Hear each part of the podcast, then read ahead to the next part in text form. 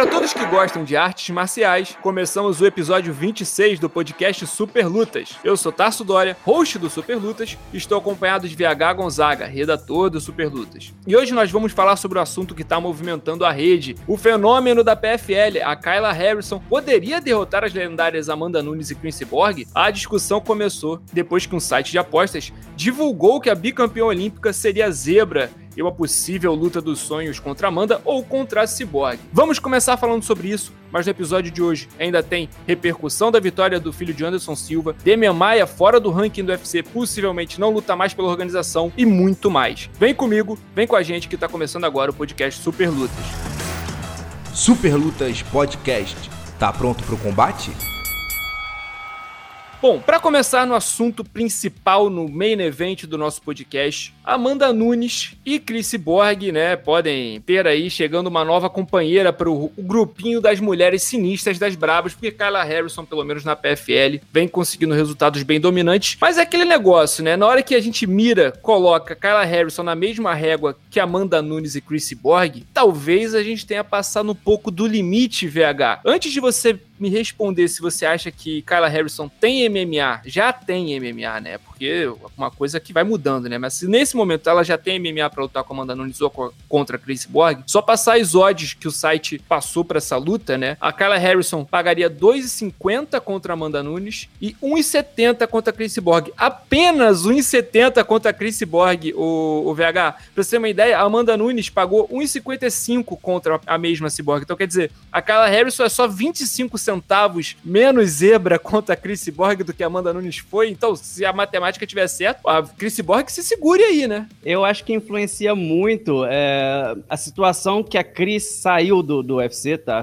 Não é aquela toda aquela confusão toda, problema pessoal com o Dana White, mas de forma alguma a gente pode desmerecer aquela mulher, né? Que é uma coisa. Mas assim, hoje a Amanda é uma, uma dona de dois cinturões. Cyborg não por. E não por falta de, de dois cinturões, eu acho que não, não teria não tem dois cinturões para ela conquistar no, no, no Bellator, porque senão eu acho que conquistaria sim. Eu acho que é mais por conta disso mesmo, é, essa análise vai em cima da maneira que foi que esse Borg saiu e talvez ali, eu não sei se a gente vai entrar nisso agora, da falta de competitividade que a Cyborg tem, não por culpa dela, tá? No, no, no Bellator. E eu acho que a Kyla Harrison tá meio que chegando nesse, nesse ponto ali da PFL.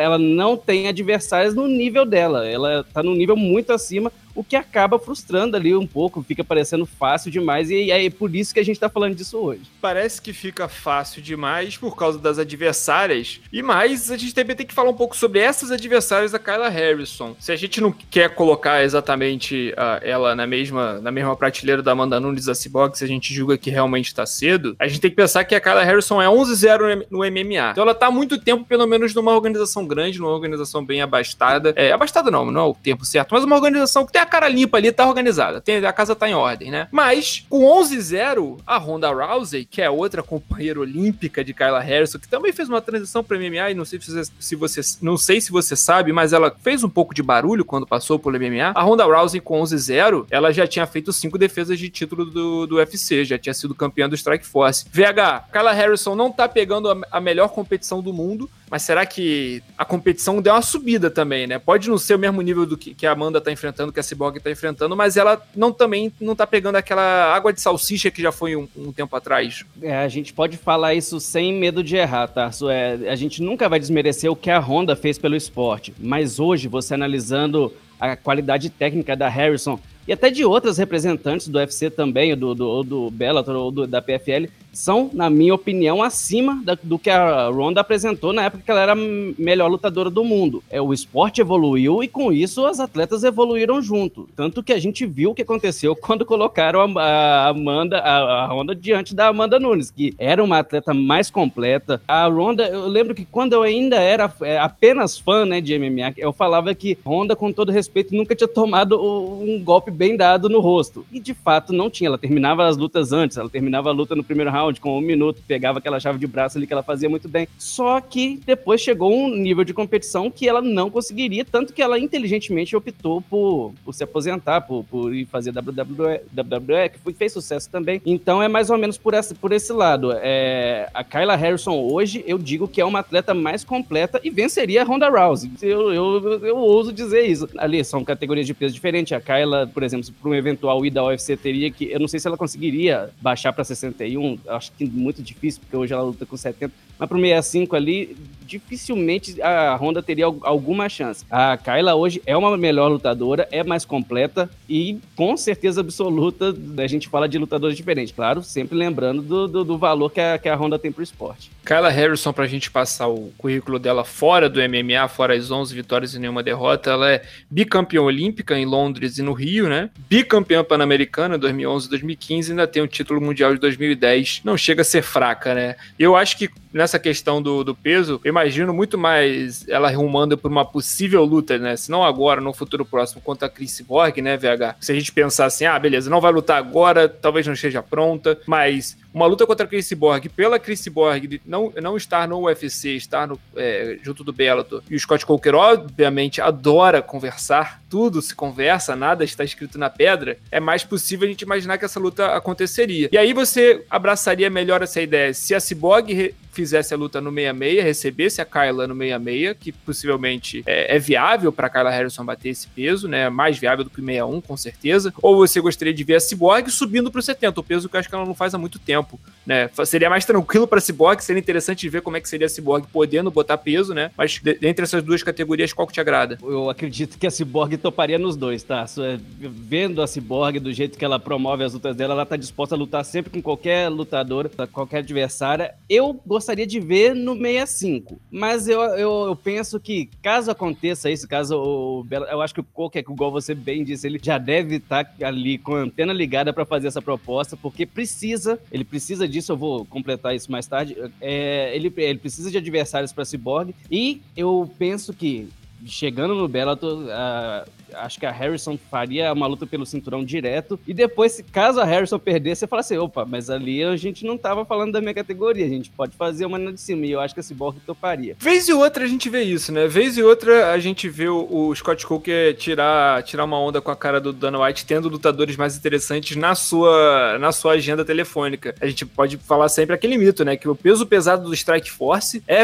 era muito melhor que o peso pesado do, do, do UFC durante bons anos. Inclusive, essa semana eu vi, um, eu vi uma postagem, eu não sei se foi no Instagram, se foi no Twitter, que era a foto de vários lutadores assim, era falando, era a classe de 2013, lutadores que entraram em 2013 no UFC. Ronda Rousey, Daniel Cormier, Miotite, Masvidal, Luke Rockhold, enfim, diversos. E foram vários, e foram todos os lutadores que tiveram passagem pelo Strike Force. Então, pra gente ver que, para quem não estava acostumado nesses últimos anos, ficou desacostumado com uma competitividade ali, né, com algum outro evento dando uma cutucada na, na, na traseira ali do UFC, o Scott Coker é um cara que gosta de fazer isso. Kyla Harrison, sim, para mim está pronta. Agora tem outra pergunta: venceria? É outra questão aí. Eu acho que ela tá pronta, assim. Eu acho ela já mostrou isso, inclusive, na última luta, que ela tá pronta. O nível ali de, dela é muito alto, é de campeã mundial mesmo. Mas aí a gente tá falando de três, de duas outras atletas que são lendas. Hoje a gente já pode colocar. Uma coisa é uma coisa, outra coisa é outra coisa.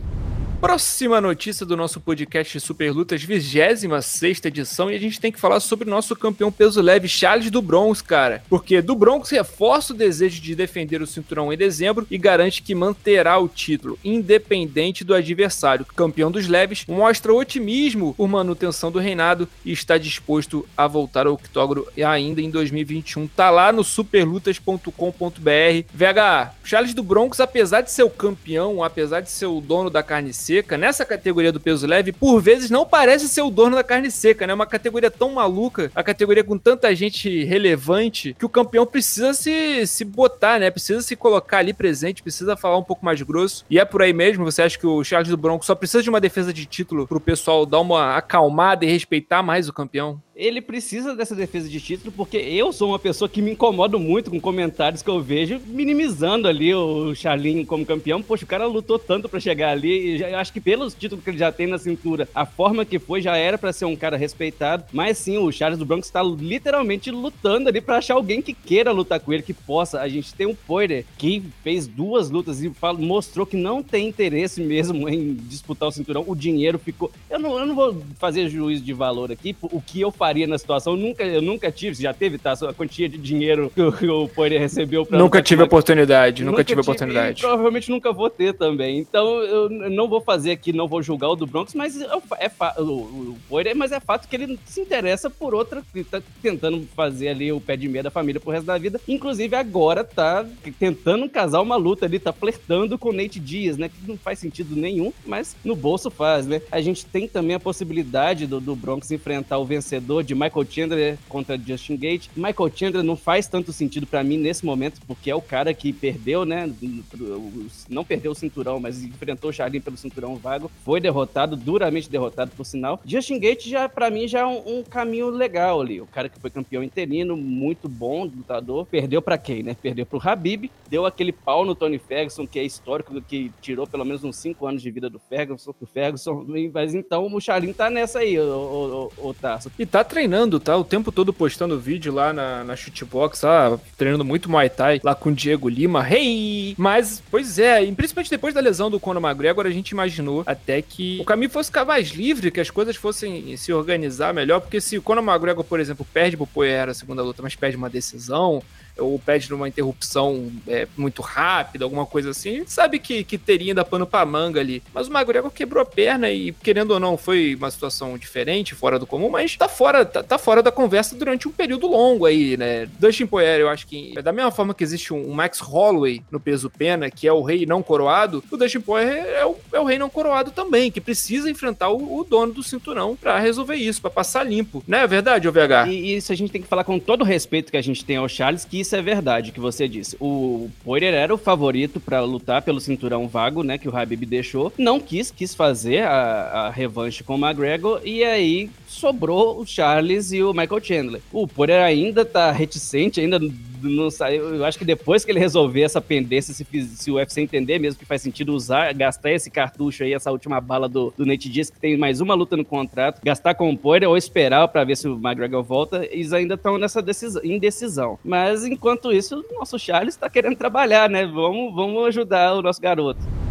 Podcast Super Lutas continuando aqui, 26 edição, e agora é para falar de coisa chata, hein? Para falar de situação delicada. Demian Maia acabou saindo do ranking do UFC, o que geralmente é um, um, indicativo de que o rapaz, de que o atleta não faz mais parte da organização, não faz mais parte dos planos. É, já houve uma certa acareação, digamos assim, da mídia, de que o UFC não quer mais continuar com o Demian, apesar do Demian já ter expresso, já ter dito que queria fazer mais uma luta pela organização, que tinha, inclusive, no contrato mais uma luta na organização. Falou até de, de Nate Dias e tudo mais, Nick Dias, alguém, alguma luta. O Demian Maia queria fazer sua despedida. Caso deixe o UFC agora, Demian Maia deixa a organização como, como brasileiro com maior número de lutas, com 33, e maior número de vitórias, com 22 duas. Segundo na história da organização em vitórias, inclusive, com 23. É o segundo em finalizações, com 11 no total. É o primeiro em controle de luta, com 2 horas e 35 controlando luta. É o primeiro em posição superior, com 2 horas e 1 minuto de posição superior de controle em luta.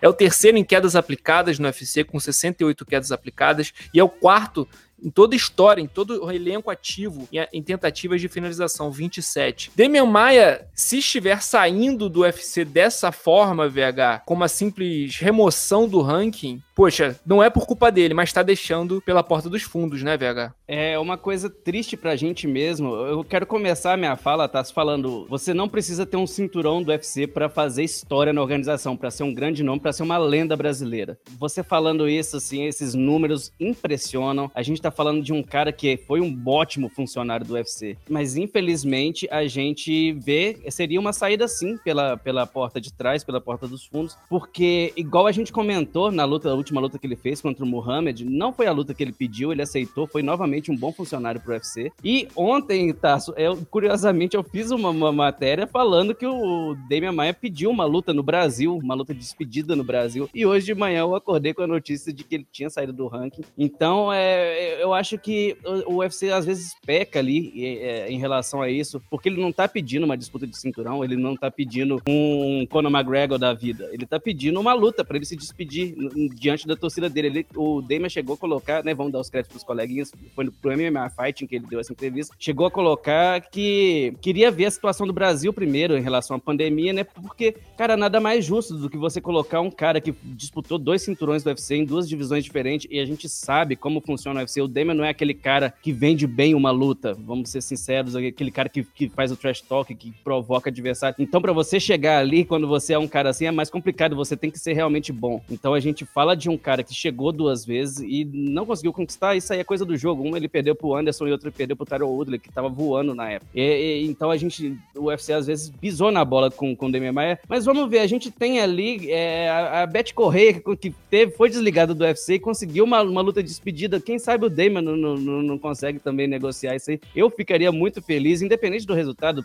pode perder, pode ganhar, a gente fazer essa, essa homenagem pro Demian Maia. A gente vê tanto Ed Herman, tanto Brad Tavares aí, encostado em card, pegando vez e outra uma luta em card principal. Puxa vida, né? O Demian Maia que sempre se colocou à disposição, fez lutas importantíssimas pro MMA no Brasil, né, o, o VH? Porque se a gente pensar, aquela luta dele contra o Anderson Silva em si não foi uma luta boa, mas foi uma luta fundamental para a trajetória do Anderson Silva dentro da organização. Foi por causa daquela luta que o, que o próprio Dana White botou o Sonnen na cola do Anderson Silva e dali o resto é história, né? Beleza, foi uma luta ruim e a gente sabe disso, mas tô dizendo, o cara é protagonista. Não, ele pode nunca ter sido campeão, mas disputou título em duas categorias, tem recordes em, em, em diversos quesitos na organização, foi protagonista de toda a sua trajetória no UFC. Teve uma das maiores sequências de vitória entre brasileiros, com sete seguidas, antes de disputar o título contra o Tyro Woodley no, no 7-7. É muito grande, a história do Demian Maia é muito grande. Agora eu quero saber, VH, a história enorme do Demian Maia no MMA é comparável já com a história que ele construiu no Jiu-Jitsu, que também foi muito brilhante? Não. Porque é, é, é, o nome.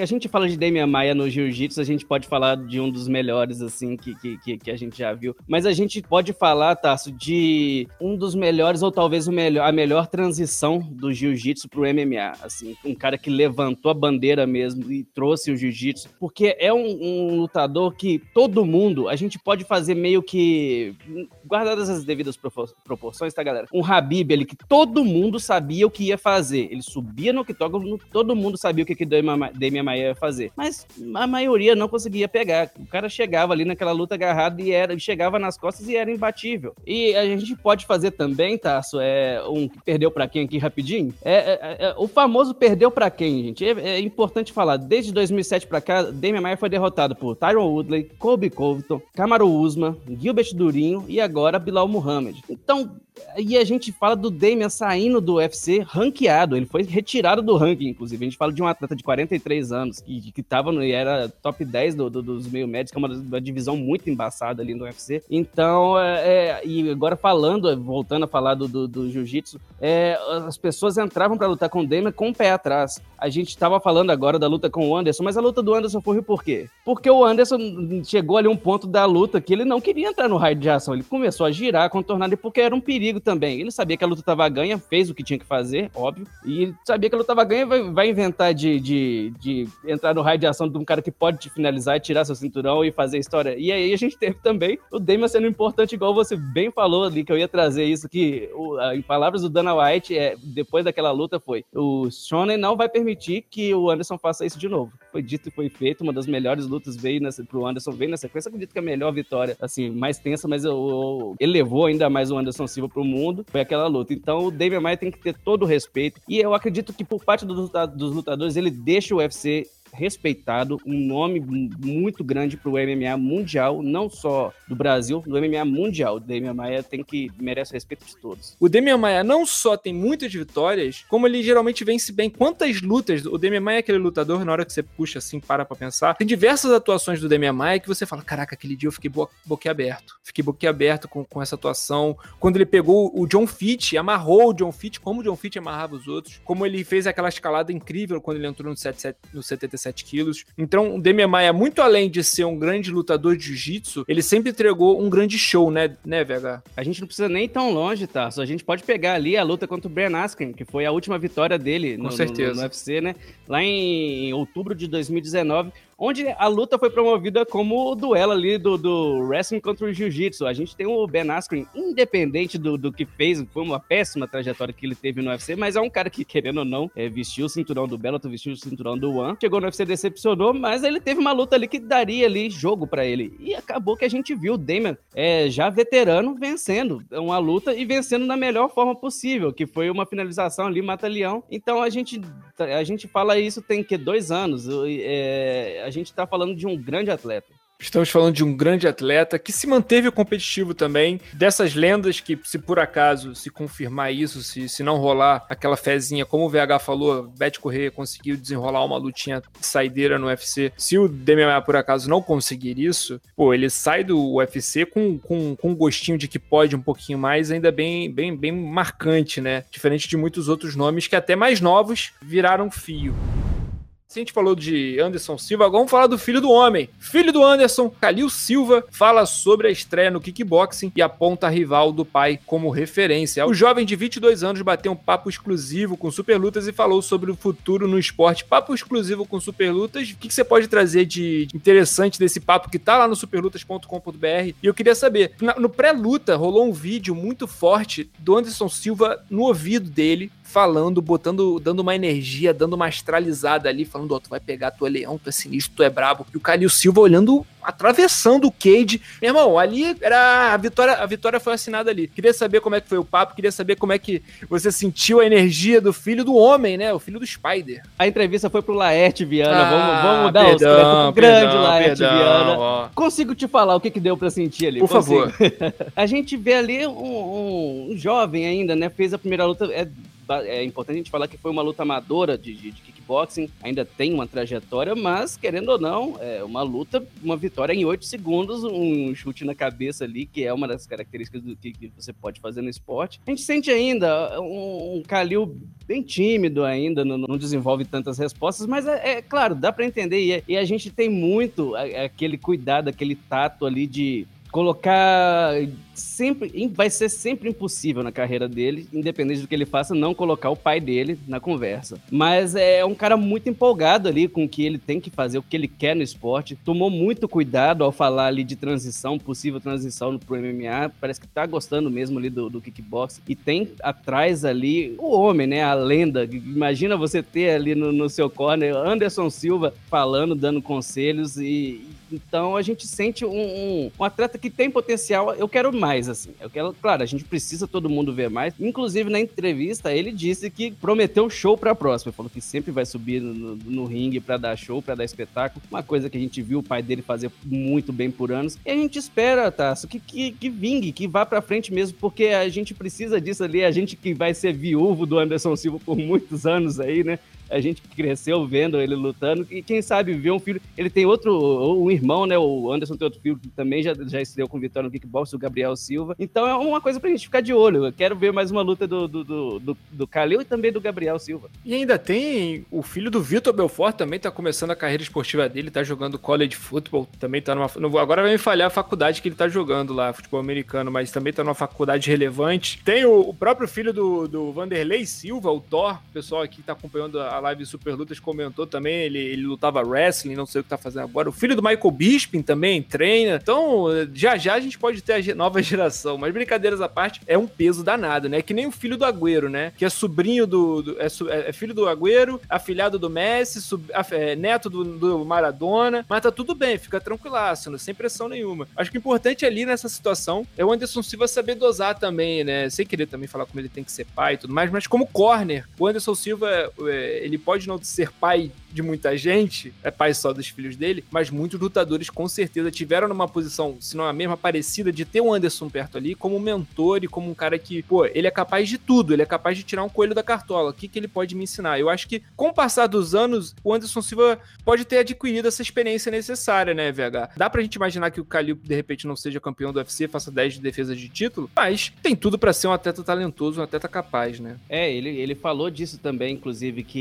ele, ele é fã do estilo do pai dele. E, e, assim, é... mas ele tenta buscar aqui um, é, um, um, atleta de cá, um atleta de lá e formar a própria personalidade, o, próximo, o próprio estilo, a própria técnica dele, o que eu acho muito justo e muito correto também, porque imagina você crescer vendo isso tudo, vivendo aquilo tudo, desde criança você vê o seu pai, sai na rua, é imprensa e todo mundo, seu pai é o melhor, tirando foto e tal, então você tem que ser, ter a cabeça ali e, e isso é um, um, pensamento muito bacana de, de se ter, falar assim, ah, eu vou ser igual melhor meu pai, isso seria loucura ele falar isso. Pode, pode vir a ser? Pode, a gente não sabe o que vai acontecer. Mas, mas esse pensamento dele de tentar criar o próprio espaço, e quem sabe também nem a, a gente nem veja, nem ele nem se interesse para ir em ir pro MMA. E, uma coisa muito interessante na entrevista foi que ele disse que um dos um, um, das referências dele no esporte, que é um grande atleta do kickboxing também, é o Israel Adesanya, que é muito fã do Anderson Silva declaradamente. Olha aí, ó. Por que não, né? A gente um dia vai fazer uma matéria falando do, do, do, do Adesanya convidando o Kalil para fazer um treino. É só querer, eu acho. Porque o Israel nunca negou. O Israel, inclusive, como campeão do UFC, foi ver a despedida do Anderson no. Alô, assessores. Né? Alô, Essa, assessores. Seria interessantíssimo você ver ali a, a, geração do meio, né, que é o da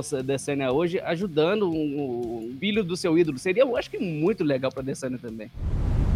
E olha, podem se preparar para um final de semana daqueles, hein? Cheio de lutas. Começando na sexta-feira, tem a rodada das semifinais da PFL, começando pelos meio pesados, que podem confirmar um duelo brasileiro na grande final. São dois campeões do TUF que estavam no UFC até pouco tempo atrás e que podem se enfrentar. Começando pelo cara de sapato, vencedor do TUF Brasil 3, lá em 2014 no peso pesado, o atleta se classificou em primeiro lugar para as semis dos meio pesados. Vai enfrentar o Emiliano Sordi, o argentino, que passou em quarto. O cara de sapato fechou a primeira fase com 7 pontos, depois de vencer na estreia com finalização no primeiro round, que rendeu inclusive 6 pontos pro brasileiro, né? O Sweet Six que eles fazem, interrupção no primeiro round ainda. E o no contest na luta seguinte, somando mais um ponto. Então daí vieram os sete pontos do brasileiro. Do outro lado da chave, o outro vencedor do The Ultimate Fighter, o campeão dos médios de 2012, César Mutante, chegou nas semis da PFL com uma vitória e uma derrota no torneio dos meio pesados, conseguindo se classificar em segundo lugar. Por ter nocauteado no primeiro round na sua estreia, ele também conquistou aqueles seis pontos.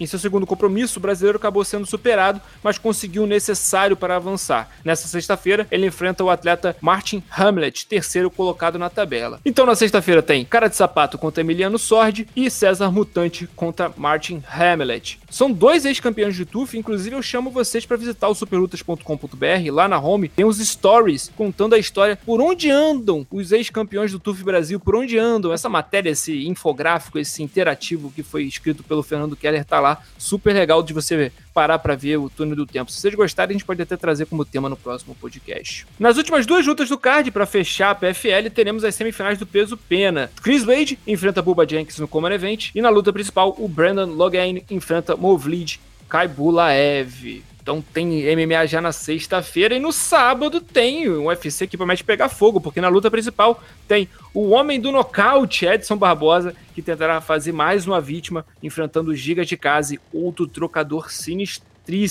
Caso vença, o friburguense vai ampliar sua boa fase no peso pena e entrará de vez no radar para a disputa de cinturão. Ainda tem o Wellington Turma no card preliminar que enfrenta o sorridente Sanalve, então vale a torcida aí dupla para o Brasil no sábado. No domingo não paramos, no domingo não descansamos porque tem Tyron Woodley contra Jake Paul no box. O youtuber vai enfrentar o ex-campeão meio médio do UFC e do Strike Force e uma luta que promete parar o mundo e ninguém sabe exatamente o que pode acontecer. Para o UFC, para PFL e para o boxe, estaremos ao vivo aqui no YouTube do Super Lutas, então procure saber. Estaremos aqui, venha assistir com a gente. Eu sou o Tarso Dória, essa foi a edição 26 do podcast Super Lutas e estive hoje com VH Gonzaga. Espero que você tenha gostado, espero que você tenha deixado seu like, tenha seguido o perfil do Super Lutas no agregador de podcast e nas outras plataformas.